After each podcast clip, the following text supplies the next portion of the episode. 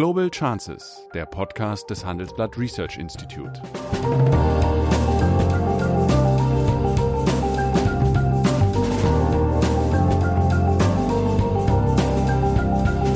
Der ehemalige Außenminister analysiert zusammen mit Professor Bert Rürup die geopolitische Lage, exklusiv für den Chefökonom, den Newsletter von Professor Rürup. Seien wir nicht böse, aber das ist so ein schlauer Ratschlag von jemandem, der noch keinen Wahlkampf gemacht hat. Äh, ich, ich, Auch wieso? Herr, Herr, Herr, Macron hat, glaube ich, schon Wahlkampf gemacht und nee, der macht sich ja nicht. Der, der danach ja, nicht. Jetzt keinen Wahlkampf. Aber er macht hat sich jetzt ja, keinen. Er hat, okay, aber er macht sich sehr stark dafür und so ganz blöd ist seine Argumentation, finde ich nicht. Ja gut, ich finde, dass sie fahrlässig ist. Guten Morgen, Sigmar Gabriel.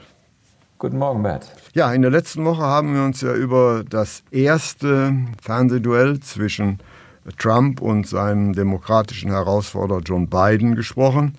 Und da waren wir uns äh, in drei Punkten sehr einig. Diese, in Anführungsstrichen, Diskussion war kein Streitgespräch, sondern ein wechselseitiges Gebrülle, Gewürge und Unterbrechen. Zweitens, keine Position wurde wirklich klar. Und drittens, eigentlich keiner der beiden Kandidaten wäre ein wirklich vorzeigbarer Präsident für die USA. Donnerstagnacht trafen hm, die Running Mates von Trump und Biden, also ihre präsumptiven Stellvertreter, äh, aufeinander. Mike Pence und Kamala Harris. Ich fand es, das war eine sehr disziplinierte Diskussion die mir recht gut gefallen hat, zumal dreierlei klar wurde. Es gibt klare Unterschiede, aber auch Gemeinsamkeiten zwischen den beiden Lagern. Die Demokraten, die sozialdemokratischen Demokraten machen sich stark für Umweltschutz, Sozialpolitik und die Einhaltung internationaler Verträge. Die Republikaner wollen ihre harsche Außenpolitik gegen China fortsetzen, ja, sehe ich so. Und äh, ja, innenpolitisch wollen sie sich als Wirtschaftspartei positionieren und insbesondere für Steuersenkung für Unternehmen und Besserverdienende eintreten. Überraschend war, zweitens, Pence konnte klar machen, dass hinter den oft konfusen Reden und Reaktionen von Trump doch so etwas wie ein republikanisches Konzept steht, was man teilen kann, aber nicht muss.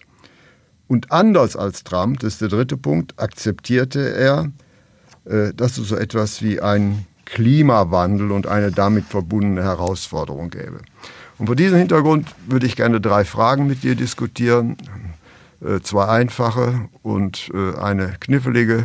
Fangen wir mit der einfachen an. Wer war deiner Ansicht nach der oder die Punktsiegerin, Sieger? Ich glaube von der Performance, vom Auftreten äh, Camilla Harris.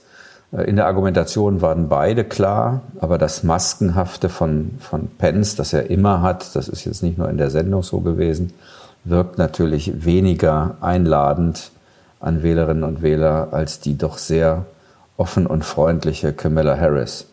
Ähm, das Problem ist ein bisschen, dass es wahrscheinlich gar nicht um Inhalte gehen wird äh, und ähm, auch nicht um die beiden, obwohl die Aufmerksamkeit auf beide jetzt groß ist. Die anderen beiden Kandidaten sind relativ alt und das äh, ist bei sowohl bei den Demokraten wie bei den Republikanern ja denkbar, dass im Laufe der nächsten Periode der gewählte Präsident ähm, sein Amt vielleicht nicht bis zu Ende ausführen kann. Und deswegen schaut man sehr auf die Frage, wer sind eigentlich die Vizepräsidentenkandidaten und wie stellen die sich dar, denn die sind dann der automatische Nachfolger. Das ist in der amerikanischen Verfassung so geregelt. Trotzdem glaube ich, dass es am Ende eine Volksabstimmung, ein Referendum über Trump wird.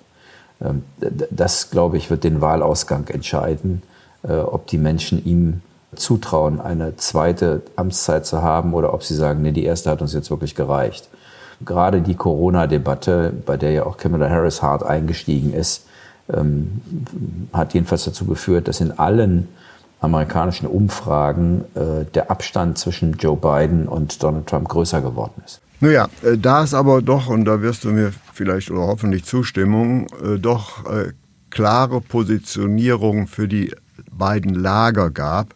Deswegen meine zweite Frage.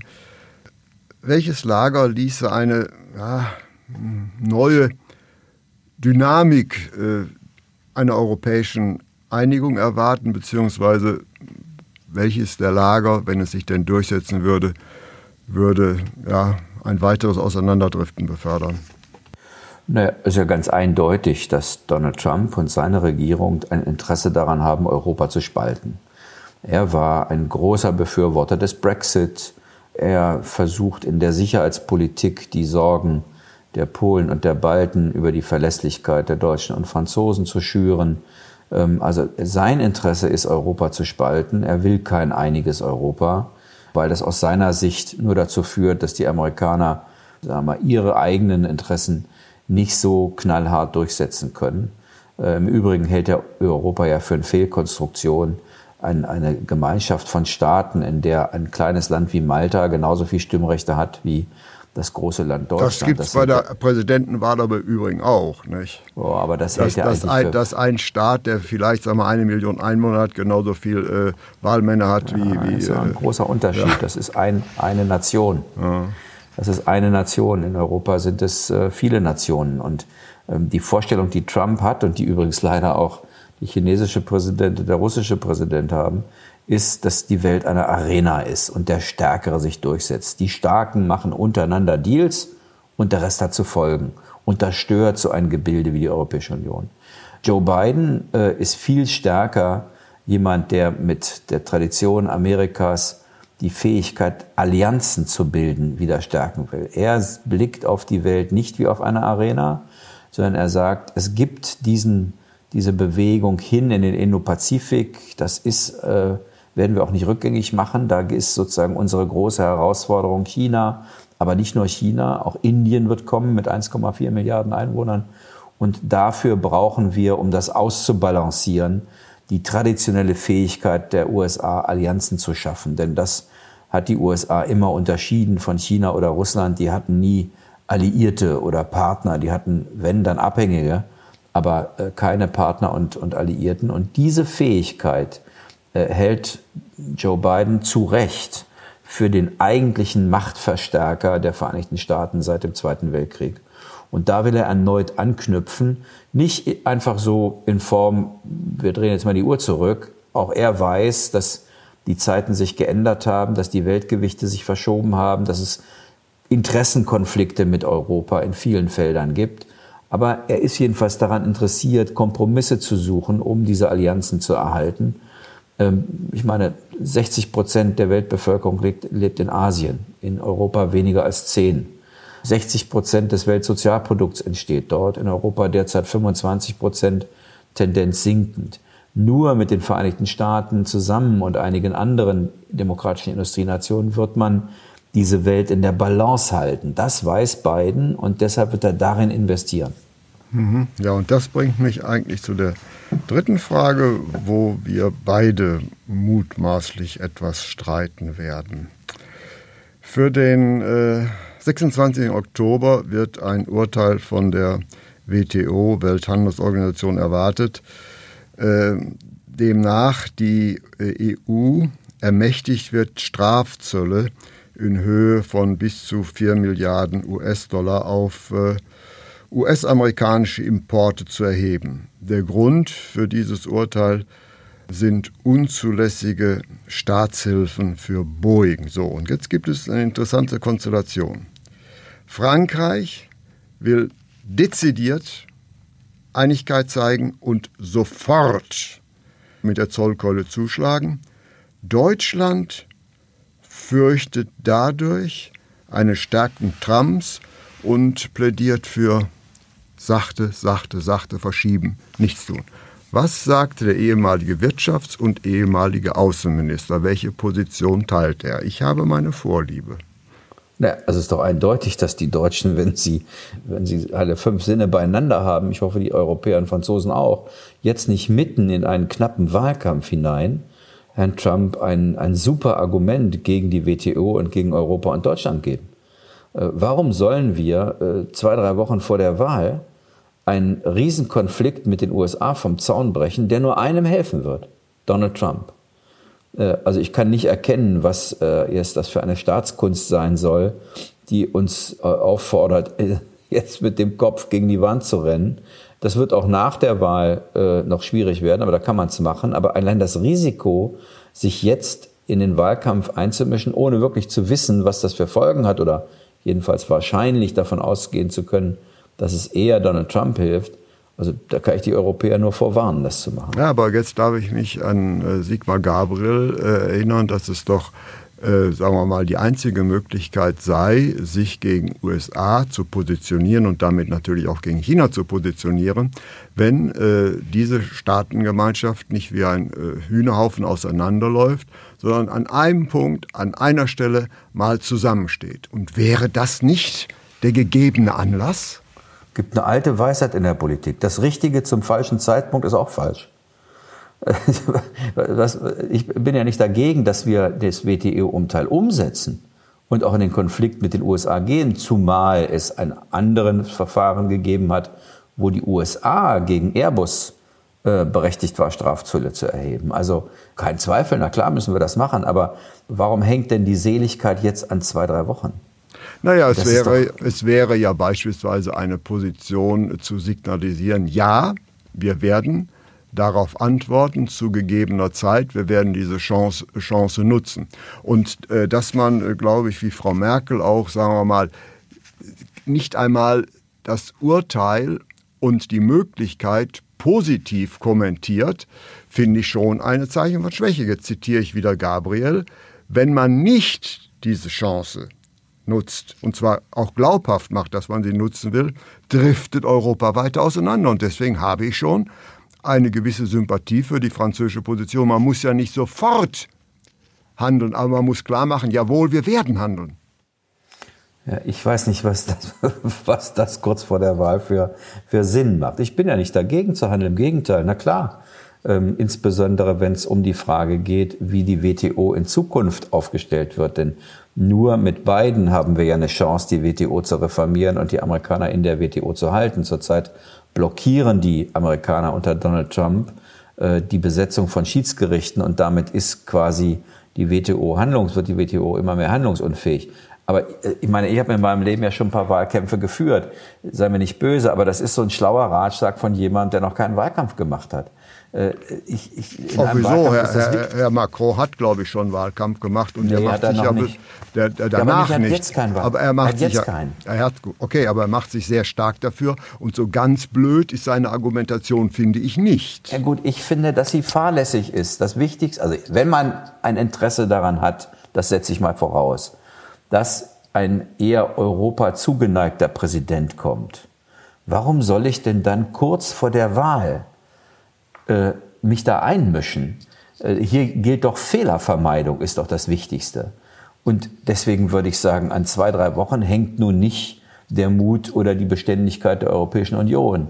Das ist eine Frage, zu welchem Zeitpunkt ist das vernünftig? Und nach meinem Eindruck ist es ab dem 4. November vernünftig, aber nicht vorher. Ja, man könnte die Position auftreten und sagen, weil Trump veranlasst uns dazu, das würde nicht, also man kann eine Rhetorik entwickeln und ich glaube, das überlegt sich äh, Macron natürlich auch, die natürlich sich nicht gegen die USA richtet, sondern gegen das Verhalten von Trump seines, seinem Verhalten gegenüber, das er an den Tag gegenüber Deutschland gelegt hat.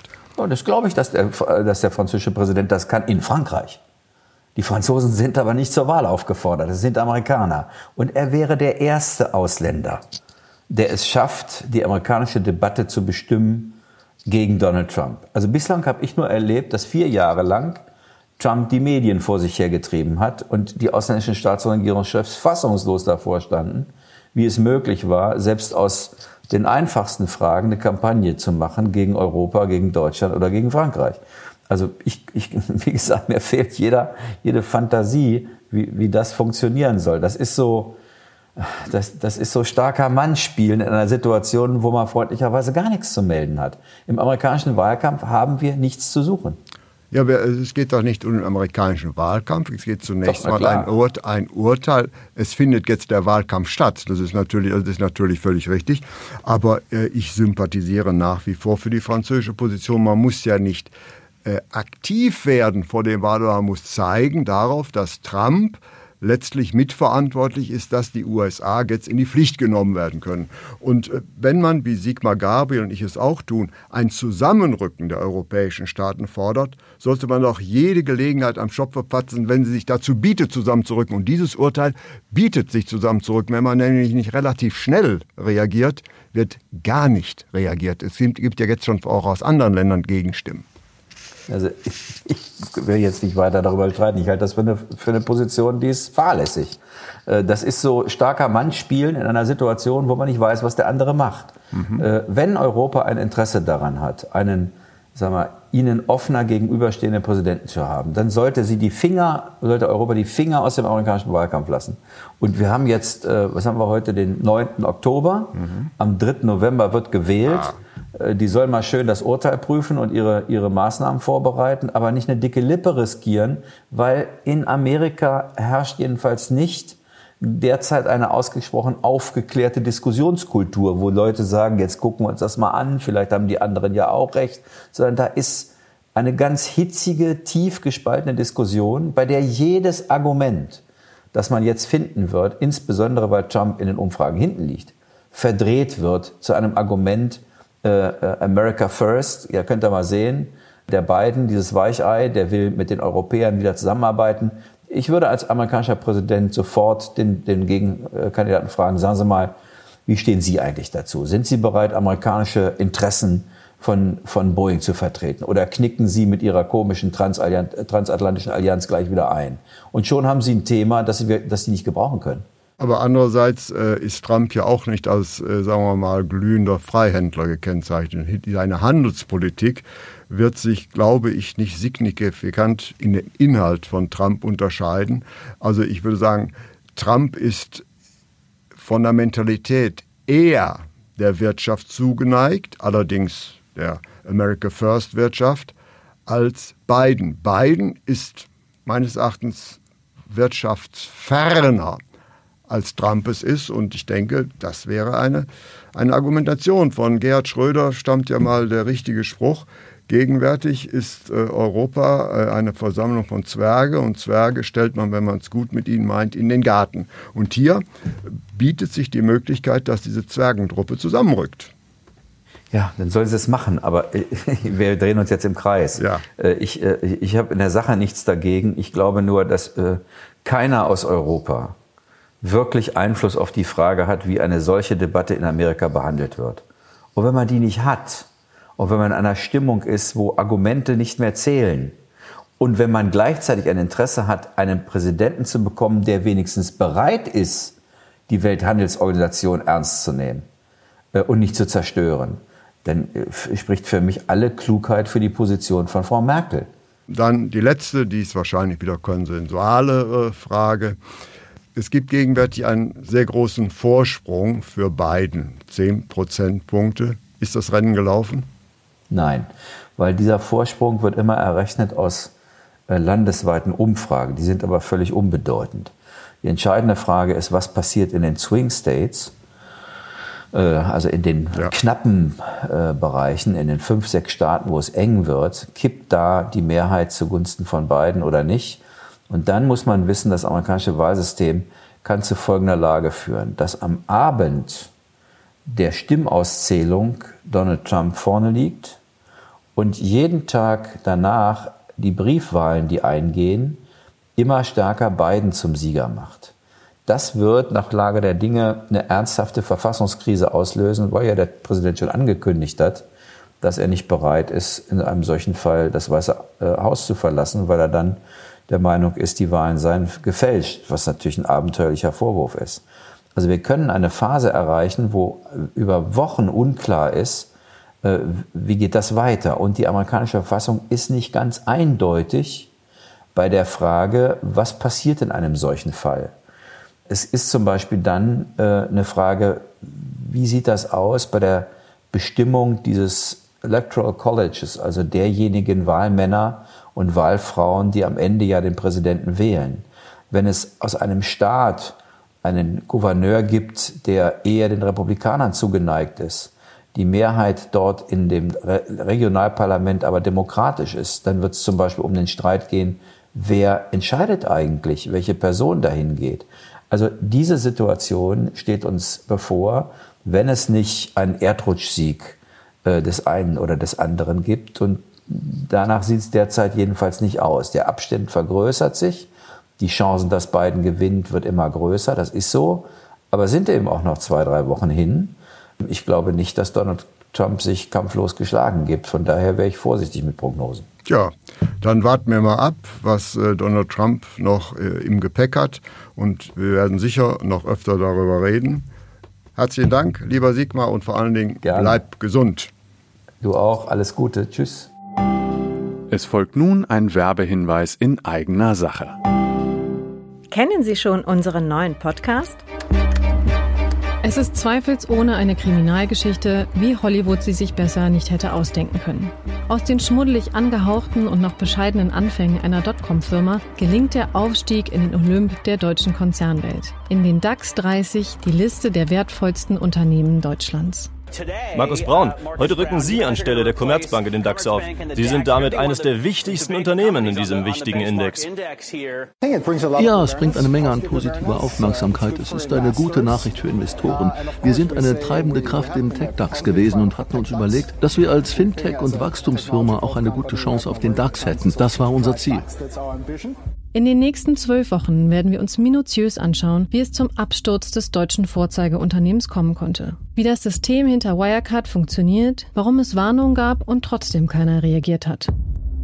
Handelsblatt Crime finden Sie auf handelsblatt.com oder exklusiv in der Podcast-App Podimo auf podimo.com/wirecard. Das war Global Chances mit Sigmar Gabriel, der Podcast des Handelsblatt Research Institute.